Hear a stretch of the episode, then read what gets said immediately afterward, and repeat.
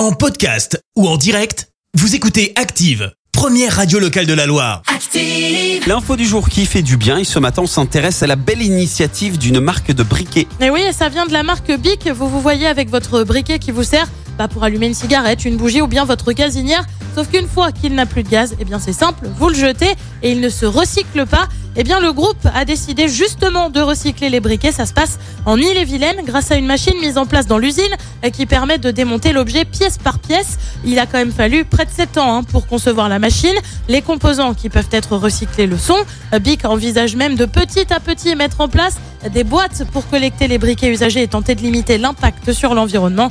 Chaque année, près de 7 milliards de briquets euh, sont mis en vente sur le marché mondial. Merci, vous avez écouté Active Radio, la première radio locale de la Loire. Active.